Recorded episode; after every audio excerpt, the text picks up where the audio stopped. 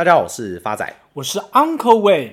Uncle 新年快乐！哎，你跨年有去哪边玩吗？发仔，等你到 Uncle 这把年纪，跨年都只会想一个人静一静。还记得五十几年前的跨年夜，Uncle 还在念国小六年级的时候，当时因为体弱多病，常常被大家嘲笑力气很小。还记得在当年度的最后一天，班上同学起哄办了一个阿丘巴比腕力的活动。由于在班上我力气很小，和同学比腕力每次都输。于是我就找班上其他女生比，想说女生力气小，应该可以讨到不少便宜。殊不知每比一次就输一次，直到输完，班上所有的女生大家都在嘲笑我。可是他们万万没有想到，我已经偷偷摸遍全班女生的手了。大家看似我输了，实际上我却赢了。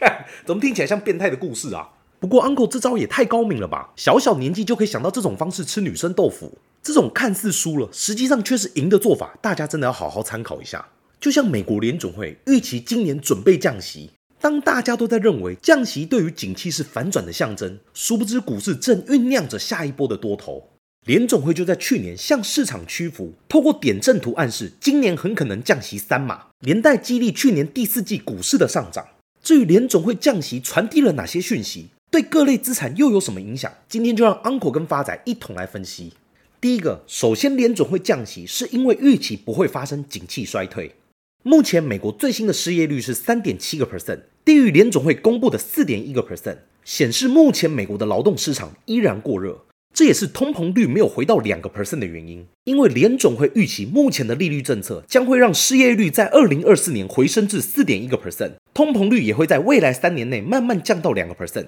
达成联总会不会引发经济衰退，同时达成通膨率回落的目标。Uncle 也借由这个机会帮大家科普一下失业率跟通膨的关系。在经济学当中有一个模型叫菲利普曲线，刚好就是探讨失业率与通膨率的相对关系。当失业率越高，代表着大家无法消费，伴随而来就是低通膨率；反之亦然。也因此，失业率跟通膨率会有一个最合适的交汇点，而这样的点位正是现在的联准会所要追求的目标。再来分析大家第二个想知道的问题：为什么预期降息幅度是三码？像美国的降息可以分为两种，一种是经济已经或即将陷入衰退，联总会为了让经济早日恢复成长的衰退式降息；另一种则是经济依然正常。但在通货膨胀率稳定且没有失控风险时，以便维持经济成长的预防式降息，像美国在一九九五年七月开始的降息，便是所谓的预防式降息。在当年总计三码的降息，成功帮助美国的通货膨胀率稳定处于二点七个 percent 左右。而这次大部分分析师预期三码的降息幅度，就是想传达跟一九九五年一样的预防式降息，而非衰退式降息的原因。接下来分析大家最关心的第三个重点：如果美国采用的是预防式降息，那么对各类金融资产的表现将会如何？像前面提到的，一九九五年七月六号，联储会开始采用预防式降息后，未来的半年当中，新兴市场债券与美国股市分别上涨了十五个 percent 与十二个 percent，而已开发国家的股市表现则是上涨了十个 percent。而采用预防式降息的后一年，新兴市场债券与美国股市分别表现上涨二十七个 percent 以及二十一个 percent，而已开发国家的股市在预防式降息的后一年，总共上涨了十五个 percent 以上。所以，如果此次的降息真如联准会所预期，美国经济数据只要维持强劲，且通货膨胀率慢慢降回两个 percent，那么无论未来是新兴市场债，还是美国股市，亦或是开发中国家的股市，他们的表现都值得让人更期待。再加上目前亚洲各国都想复制美国的脚步，放宽国内的利率。根据高盛集团的报告指出，亚洲市场的央行将比先前预测更早的放松货币政策。该报告明确指出，印尼、台湾、韩国将在今年的第二季开始降息，印度、澳洲、纽西兰将在第三季降息。该报告中最后也写到，二零二四年将会是亚洲股市回报率最高、波动性最低的一年。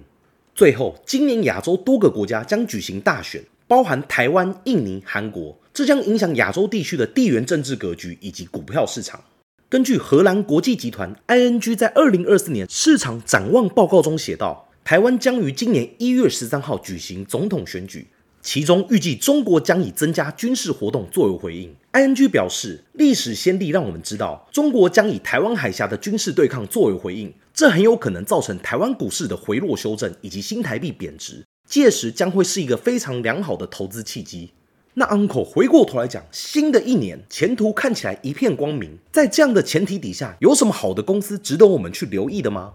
当然有。今天 Uncle 要跟各位分享的标的正是奇宏科技股份有限公司，台股代号三零一七，成立于一九九一年十二月，公司为全球散热大厂，原先产品以 PC 散热为主。近年来转向发展立基型的产品，如通讯设备、伺服器应用、散热领域等等。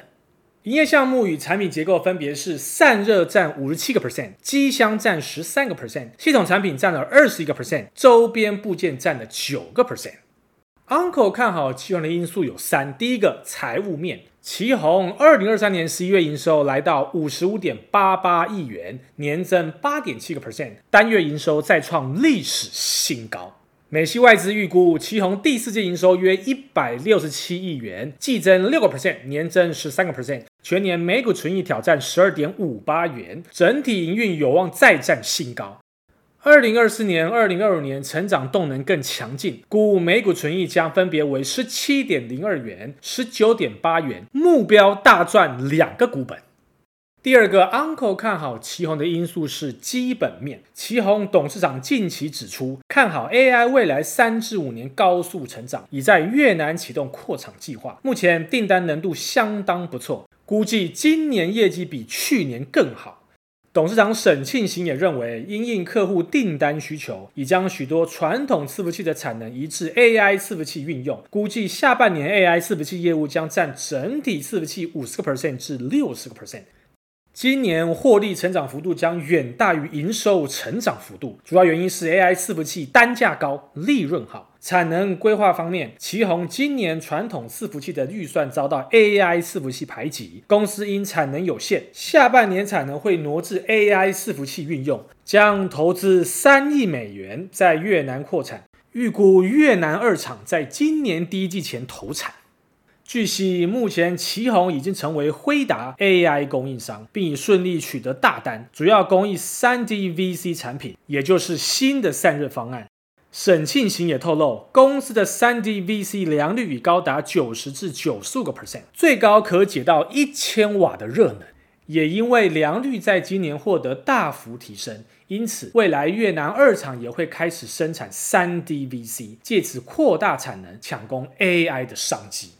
值得一提的是，根据大摩最新 Steam 的评价模型，从竞争能力、技术升级机会、扩张价值潜力、AI 营收贡献以及毛利率扬升等五大面向切入，剖析 AI 硬体相关各族群后，得出电源供应、散热解决方案、测试设备三族群得分最高。相关个股中，以奇鋐为首选，将推测合理股价至四百三十二元。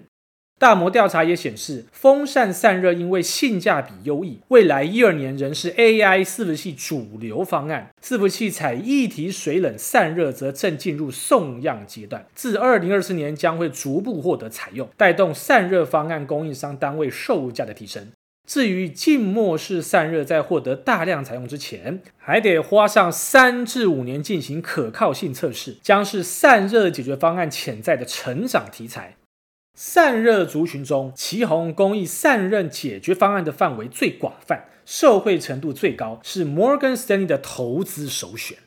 再者，根据知名市调机构数据，全球 IT 散热市场二零二三年到二零二八年的年复合成长率高达十个 percent。大和资本也认为，散热规格升级将是趋势性，台系厂商渴望受惠，订单份额有望进一步的上升。其中最看好奇鋐，推测合理股价是市场最高的四百五十元。